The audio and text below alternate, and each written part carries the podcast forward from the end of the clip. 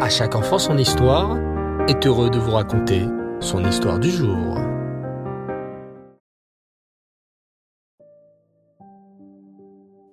Bonsoir les enfants et Reftov, j'espère que vous allez bien. Baou Hashem. Très heureux de vous retrouver ce soir pour notre rubrique autour de notre histoire juive, autour de nos héros dont nous pouvons être si fiers. La dernière fois, les enfants, j'avais commencé à vous parler d'une héroïne, une femme mystérieuse et très courageuse, Shula Cohen.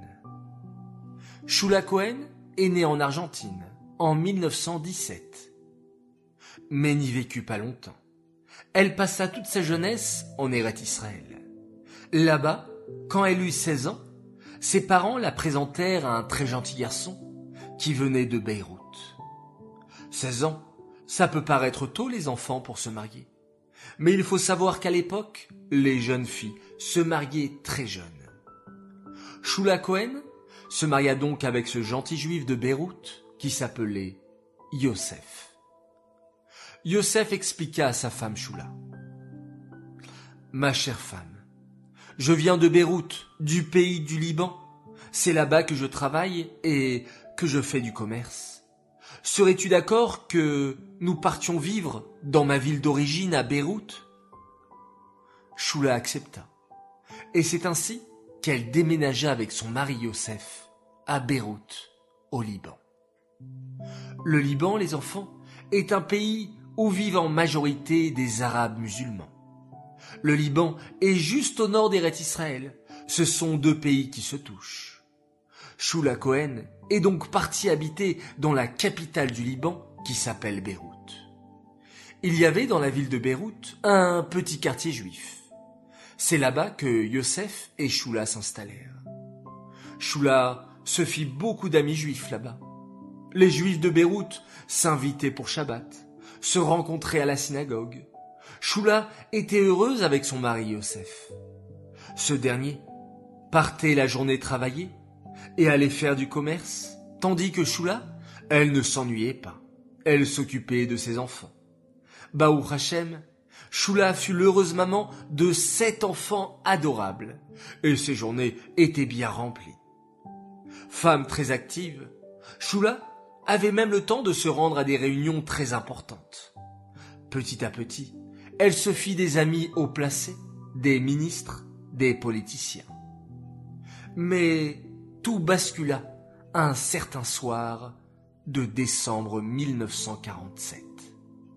Ce jour-là, l'ONU, une organisation mondiale, venait de décider que l'État d'Israël allait être créé.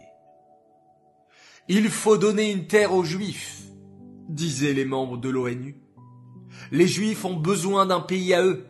Ils viennent de vivre la terrible Shoah qui a tué six millions d'entre eux. Il faut leur donner une terre. Allons dire aux Britanniques que très bientôt ils devront quitter Red Israël et laisser les Juifs gouverner sur leur terre. Shula Cohen, en entendant ces paroles, fut très heureuse. C'est une bonne chose, pensait Shula. Enfin, les Juifs auront droit à une terre à eux, Eret Israël. J'ai hâte que l'ONU dise aux Britanniques de partir. Enfin, les Juifs pourront diriger sur leur terre. Hélas, d'autres pays n'étaient pas très d'accord. Le Liban, en particulier, était un pays qui n'aimait pas les Juifs. Et un jour que Shula Cohen se promenait dans les couloirs, elle entendit cette conversation terrible. Une conversation que je vous raconterai au prochain épisode. Cette histoire est dédiée Lelou Nishmat, Bat David, Aléa Shalom. Cette histoire est dédiée pour l'anniversaire d'une belle princesse qui a fêté son anniversaire il y a une semaine. Mazal Tov à toi, Elisheva Waknin. Mazal Tov de la part de toute ta famille, de tes parents qui t'aiment, de tes frères et sœurs Eran Serach et Ezra Meir Yosef. Très chers enfants, je vous dis à tous Laila Tov, passez une très belle nuit, faites de beaux rêves. Et on se quitte en faisant un magnifique schéma Israël.